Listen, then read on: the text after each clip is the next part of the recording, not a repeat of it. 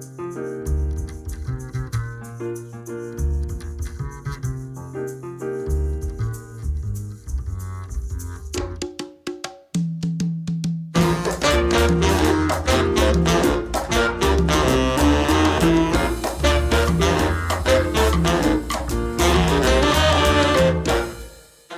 Hola, bienvenidos a La Escalera, un podcast sobre emprendimiento online y mucho más. Eh, yo soy Enrique Cortiñas, consultor de ONGs en enricortiñas.com y al otro lado tengo a Antonio Sánchez, que es diseñador web en architect.com. ¿Qué tal, Antonio? ¿Cómo va?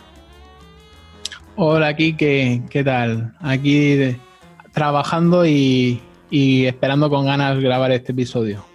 Sí, porque hoy queríamos hablaros de cómo encontramos clientes, ¿no? Y cómo intentamos mantener nuestro flujo de caja y que no haya parones muy fuertes entre proyectos ni, entre clientes. Ah, sí, porque aquí los dos somos autónomos. Eh, Quique se mueve por proyectos un poquito más pequeños, yo por proyectos más grandes a largo plazo, pero al final los dos tenemos que currárnoslo buscando clientes Ah, y, hoy os explicaremos cómo lo hacemos para, para atraer a, a nuevos clientes o dónde encontrar a estos clientes. Sí, cuando hablamos de atraer clientes, a, mí me gustaría explicar antes a, la audiencia que antes de empezar a buscar clientes es importante que sepamos qué es lo que tenemos, qué, qué es lo que vendemos, ¿no? Si el tipo de servicio, los productos, es una formación y a quién le puede interesar, ¿no? Porque a veces cuesta ir a vender si no tienes claro qué es lo que ofreces ni cómo lo ofreces y a quién se lo tienes que ofrecer, ¿no? Porque muchas veces tenemos cosas que pueden ser una maravilla para nosotros y seguramente son buenas, pero resulta que al cliente que se lo ofrecemos o no le interesa o no quiere pagar lo que nosotros esperamos, entonces debemos intentar, antes de ir a buscar clientes, eh, pensar si realmente hay alguien que esté interesado en lo que ofrecemos y si está interesada en pagar lo que, lo que nosotros necesitamos que paguen necesitamos o hemos calculado que, tiene que ser el, precio básico, ¿no? Y por eso ah, yo creo que es clave que sepamos cuáles son nuestras áreas de negocios, tanto para servicios como para productos, y definir bien quiénes son nuestros clientes potenciales, ¿no? Y una vez ya tenemos bien determinado eso, ah, podríamos empezar a hablar de cómo conseguir nuevos clientes. Sí, al final el tema del el cliente, eh, un profesor de, de le dijo una vez que el cliente objetivo es aquel cliente que está interesado en tus servicios o productos y que además puede pagarlos. Muy importante este y además porque nos, nos cribaremos gran parte del, público definiendo el, el hecho de que, de que, pueda pagar. No es el mismo tipo de, público, aquel que quiere un iPhone, que aquel que quiere un iPhone y puede pagarlo. Y lo paga, que también es una cosa que tenemos que tener en cuenta cuando buscamos clientes. ¿eh? El, tiempo de pago, cuánto van a tardar en pagarnos, si cobramos por adelantado, como decíamos en algunos programas, ah, cuál es la forma de pago, si es con una transferencia, si es a través de una pasarela de pago porque si, por ejemplo, estamos vendiendo un producto, pues ahí hay unas comisiones, todas esas cosas tenemos que tenerlas en, cuenta cuándo vamos a conseguir clientes o cuándo vamos a traer clientes. correcto. Si te parece, Antonio, empezamos a explicar cómo hacemos nuestras acciones de captación o, de atracción de clientes. Yo había puesto algunas, Antonio también ha puesto algunas. Si quieres, vamos comentando y, vemos qué hace cada uno. Yo, por ejemplo, ah, utilizo mucho, utilizo, o en realidad viene de forma natural el que sería los prescriptores o, los contactos, ¿no? que son organizaciones y empresas con las que ya he trabajado, que generalmente hablan de mí a otras personas y eso al final me trae nuevos clientes. Yo es como mi principal vía de, captación de clientes, ah, que es la vía de las recomendaciones. Yo intento puntualmente, sobre todo si tengo confianza con algunas organizaciones, decirles cuando ya he finalizado el proyecto o si estamos en una, en una parte intermedia o simplemente porque da, tengo pie a eso, pues les pido que me digan si conocen alguna organización que les pueda interesar lo, lo que yo hago con ellos, si conocen a alguien, si me pueden recomendar. Mm. Sería algo como lo que nos explicaba Antonio un día, eh, que cuando a ti te llegaba un, una consulta a la página de tu padre, ¿no? Pues le pedías, ostras, ¿me puedes dejar una recomendación en Google My Business? Pues sería un poco parecido en la parte más presencial. No sé si tú tienes ese también ese tráfico de clientes a través de los contactos y, de conocidos. Sí, lo que pasa es que lo que en mi caso los, los contactos que me llegan son de, de baja calidad. Al final no, a no ser que les haya trabajado yo directamente, pero cuando es el, boca a boca eh, de amigos que te recomiendan porque te conocen y saben que haces página web, el, tipo de cliente que te llega no es de la misma calidad que en el caso de que te recomiende un prescriptor que ya ha contratado tu servicio. Entonces, los que a mí me prescriben normalmente son clientes, por lo tanto suelen traerme personas parecidas o entidades parecidas. Bueno, y en mi caso, lo que más clientes me trae, lo que más posibilidades de trabajo me, ofrece es el networking. El ir a meetups, eh, convenciones, conocer a gente, colaborar con, gente, por ejemplo, colaborando en la comunidad de, WordPress he conocido a mucha gente. Esta gente, a su vez, me ha presentado a gente con la que he hecho negocios. O sea, el, para mí, el, eh, en mi sector es lo que más clientes me ha traído y es lo que más oportunidades de trabajo me, ha dado. Sí, yo el networking, no sé si las NetSquare iría por ese lado, lo que no me, no me ha traído clientes, sí que me ha traído eh, conocimiento, propuestas de otras personas que son interesantes y ahí sí que hay un punto de, no solo en la atracción, sino también en mejorar, formarse, ¿no? ver otras maneras de, trabajar e intentar traerte también cosas a, tu día a día.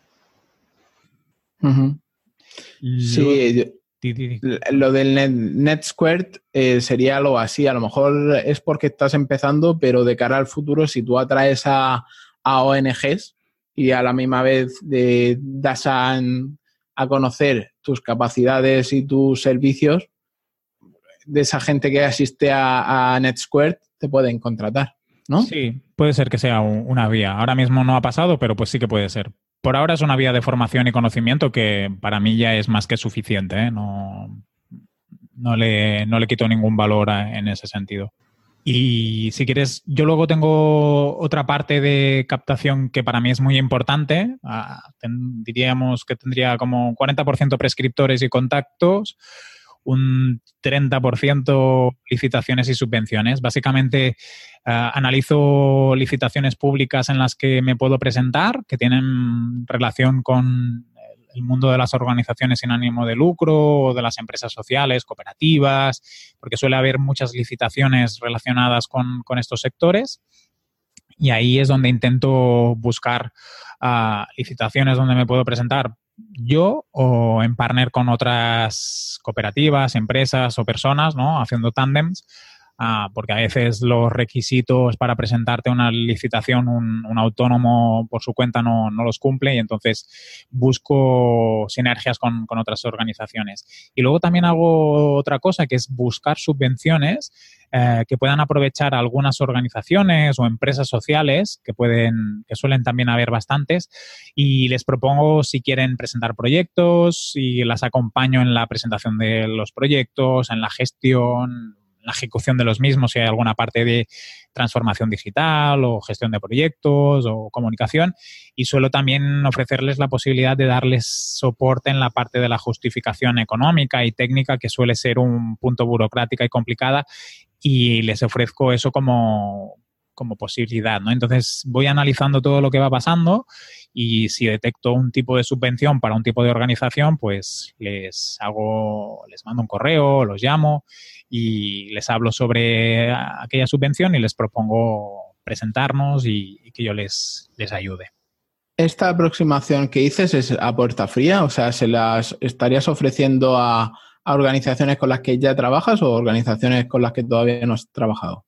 Dos tipos de organizaciones. Si tengo una organización con la que trabajo que veo que encaja una subvención, por ejemplo, hace poco había una subvención para apoyar a las asociaciones eh, en sus programas de voluntariado, tener un técnico de voluntariado, hacer campañas de comunicación para conseguir nuevos voluntarios.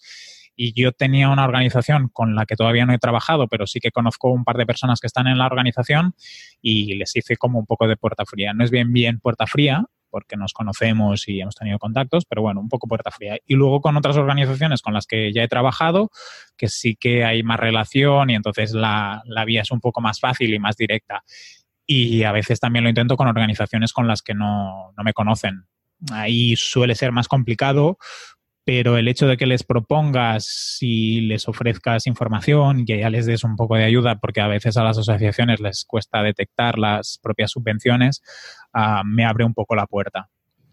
Y luego también me comentabas que, al hacer seguimiento de los clientes también te consigues como una especie de, upselling que al, conseguir, o sea, a tus clientes, una vez que has cerrado un proyecto, puedes seguir consiguiendo nuevos proyectos. Sí, creo que lo comentábamos en, la quincena anterior. Ah, yo, por ejemplo, las actualizaciones de las webs o esas las hago bastante a mano para ver cómo van los proyectos y así les puedo ofrecer recomendaciones, no solo para ventas, sino cosas que ellos pueden ejecutar. Ah, directamente, pero también me sirve para veces ver, eh, han lanzado un proyecto que están intentando comunicar y analizo un poco si les está funcionando. Si veo que no les está funcionando, pues les propongo, ostras, ¿por qué no hacemos una campaña de Facebook Ads y os llevo la campaña? O si tienen algún material que han editado que se puede editar un poco mejor, les comento ah, cómo podrían hacer.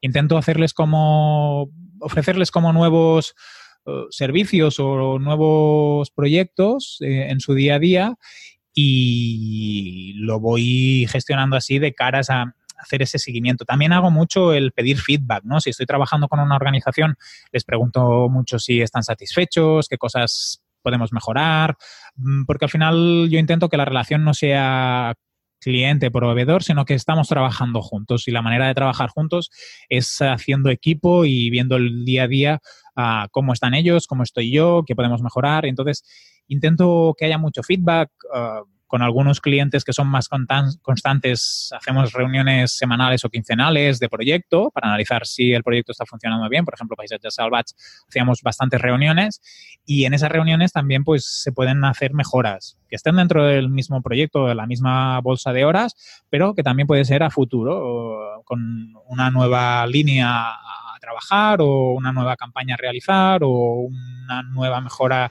interna, una página web. Entonces, ese día a día de contacto con los clientes mm, me sirve para detectar necesidades y cubrir esas necesidades y también yo para acompañarlos y que su satisfacción sea mayor. Y te iba a preguntar, ¿gestionas estos clientes con alguna herramienta especial o tipo CRM? No, yo tengo un Excel que me sirve para ir colocando clientes y los contactos que voy realizando. Mm no tengo tan parametrizado o no tengo tal volumen de clientes en que necesite un CRM. A lo mejor cuando ya tenga una cartera muy amplia o así, pueda ser que lo necesite. Pero en la situación actual tengo una hoja de Excel donde me voy apuntando contactos, eh, ideas de cosas que me han dicho que me pueden servir de feedback para un servicio para ellos o para otras organizaciones. Entonces tengo ahí como una lista. Si el volumen crece, pues supongo que pasaría a un CRM, pero por ahora no, me veo en la necesidad y, con el Excel y las columnas tengo más que suficiente. No sé si tú utilizas algún CRM o alguna herramienta de este tipo.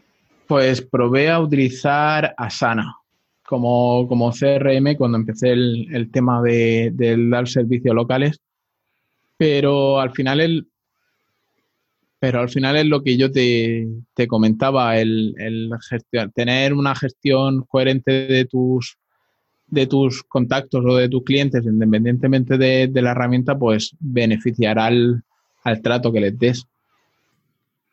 Sí, ¿Y, te sirve Asana como CRM?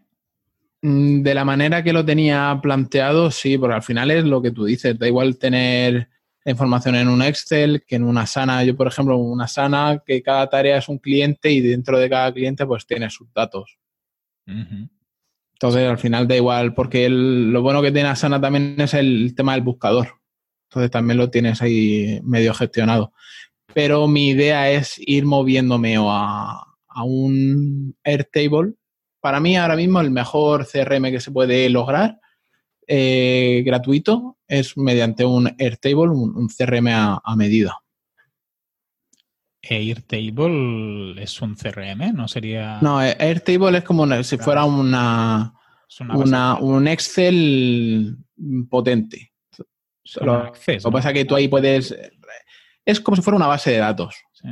Es una base de datos. Lo que pasa es que tú ahí ya te lo gestionas tus tablas, te gestionas todo para, para tenerlo y además lo puedes eh, vincular con Zapier a otras herramientas y, te, lo puedes tener súper bien. Ya te digo, en Sin Oficina hay un curso de, hay una sesión de, Airtable y Bosco lo utiliza para todos sus proyectos, para gestionar sus proyectos y gestionar a, los clientes de, Sin Oficina.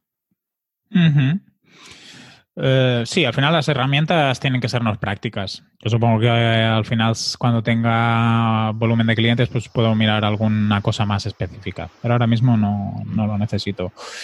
Y aparte, ¿a ti cómo también te llegan clientes? Pues como comentábamos antes, el, boca a boca de conocidos. Lo único que, que este tipo de clientes son de una calidad peor, muchas veces son proyectos eh, de bajo presupuesto y igual de, de folloneros. Por lo que ahora, hasta ahora sería como de los peores métodos de conocer contactos. Sí, yo creo que depende de quién te lleva, te da el lead. Al final es mm, si el que te lo trae es posible cliente potencial, suele ser mejor que si es una persona que no es del sector o que no Correcto. es del espacio. Yo luego también utilizo la estrategia de contenidos y redes sociales. La trabajo menos de lo que me gustaría por falta de tiempo, pero básicamente lo que hago, por ejemplo, en, mi página web es publicar artículos o contenidos que puedan ser interesantes para, para los posibles clientes y también como puerta de confianza y generar un poco de marca personal, demostrar conocimientos. Este mismo podcast, aunque no es el, mi cliente por potencial, por ejemplo, ah, puede servir para generar confianza, marca, transparencia, ¿no? Y al final visibilizarnos aporta un plus a, los clientes que nos llegan o que nos pueden llegar.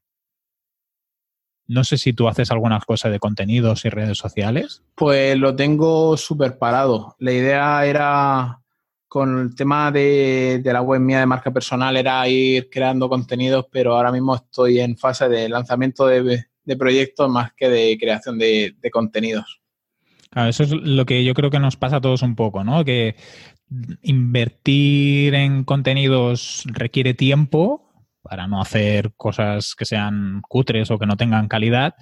Y a veces ese equilibrio entre clientes propios, tu día a día y la parte de contenidos es difícil. Yo, por ejemplo, lo que hago a veces también, ah, en mi página web no, evidentemente, pero a través de redes sociales, pues comparto contenidos que pueden ser de interés para mi perfil de clientes. Desde si hay una guía a cómo presentar la memoria justificativa de las organizaciones sin ánimo de lucro, así hay un evento. A veces también juego un poco a eso, ¿no? A dar ese doble contenido propio y de otros que puedan ser de interés. Y así también. Sí, una especie de curación de contenido, ¿no? Sí, lo que no llego a editarlo, ¿eh? simplemente la comparto. Por ejemplo, mm, ahora han abierto una convocatoria de subvenciones, pues la pongo en redes sociales. No, no, sería como lo que comentaba antes de ir a hacer el correo o la llamada, sino simplemente lo publico en mis redes sociales y si hay alguna organización que me sigue o algún técnico de organización que me sigue, pues ahí tiene la información. Bueno, y ya nos quedaría la, parte de, puerta fría, ¿no? En la que buscamos eh, a clientes específicos, a empresas u organizaciones que a los que, se podrían amoldar a, nuestro, a nuestro tipo de, de cliente que buscamos y contactarles vía correo electrónico, teléfono o LinkedIn. A mí LinkedIn me funciona. De hecho, eh, la gente me ha contactado por, por LinkedIn también buscando servicios. Sí, a mí también. A lo mejor le puedo, lo puedo trabajar un poco más para que me dé más, me, traiga más, pero para mí con Twitter sería como las dos grandes redes sociales que, que me sirven para esa llegada por puerta fría. Y a veces a mí lo que me cuesta es identificar realmente a quién, a qué organización o a qué empresa enviarle la información pero en general siempre el feedback es muy positivo, o sea que la gente está bastante abierta. Supongo que si yo lo hago muy personalizado, por lo tanto, por ejemplo, si veo una página web que se puede mejorar, ah, les envío un correo y les identifico algunos puntos de mejora. Mm, si veo que están llevando un proyecto europeo y que puede ser una organización pequeña, pues les propongo si necesitan ayuda, si podemos encontrarnos presencialmente para hacerles una propuesta formal. Entonces, cuando es así, yo siempre he recibido buen feedback. Supongo que si fuera un correo a 200, a 200 personas, todo igual, pues no sería lo mismo. Ahí supongo que es la diferencia entre una puerta fría más masiva y menos masiva. Sí, correcto. ¿Y qué más haces?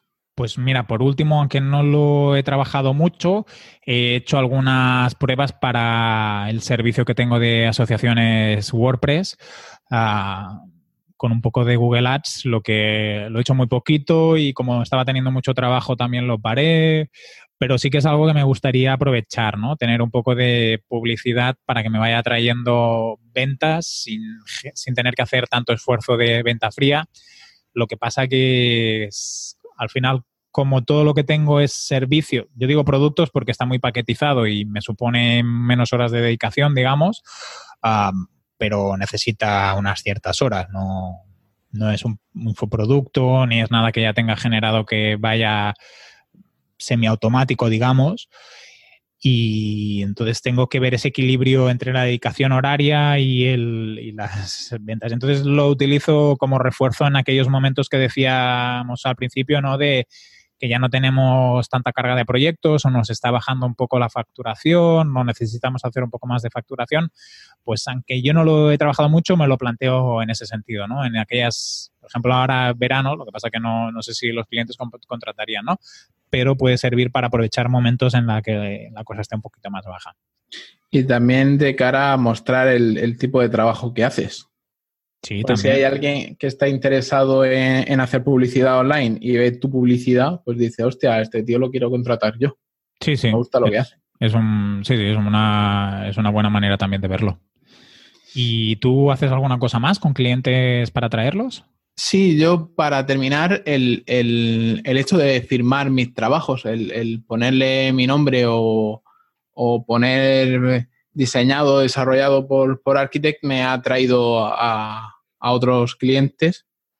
Eh, de hecho, de, forma sorprendente, porque, porque al final yo no, no, voy por ahí promulgando mi trabajo, salvo en secciones muy, muy escondidas, como por ejemplo poner el, en el style del, del tema, poner el, el autor, ahí ya estoy dejando una pequeña firma que si alguien que esté interesado en, ver quién ha desarrollado eso lo, puede ver. Yo a veces lo, pido al cliente, hay, hay, clientes que dicen que sí, hay clientes que no. En, en, el footer a veces pongo hecho por, si es una web, mm, yo a veces pongo ahí mi nombre y el link. Lo que pasa que no todos, no todos los clientes quieren ni, ni les gusta. Sí, yo de alguna manera en los que les he hecho el diseño a medida, el desarrollo a medida, intento colársela, o sea, sin pedir permiso ni nada. Como cuando tú instalas un, tema de Genesis y no sabes quitarlo, te aparece por defecto el link de el link de, ese tema. Entonces aquí sería un poco parecido. Sí, yo, pido permiso por defecto, pero sí, sería como si utilizas Divi que también te aparece Divi o creo que casi todas las plantillas suelen poner en el footer los créditos de plantilla diría. Claro, sería un poco igual. ¿Y alguna, haces alguna otra cosa para atraer clientes? Pues yo ya te digo, el 90% de, de clientes llegan por, por networking eh, o directa o indirectamente, ¿vale? Porque son estos conocidos que me han, o sea, conocidos que me han, con los que he entablado relación en, en networking, son los que me han traído a los clientes. Y luego me llegan trabajos, pero casi siempre los tengo que, que, rechazar el tipo de clientes este de, conocidos. Anda, pues conozco a uno de que hace páginas web, pregúntale, pero son gente que quiere un producto que yo no estoy dispuesto a hacer.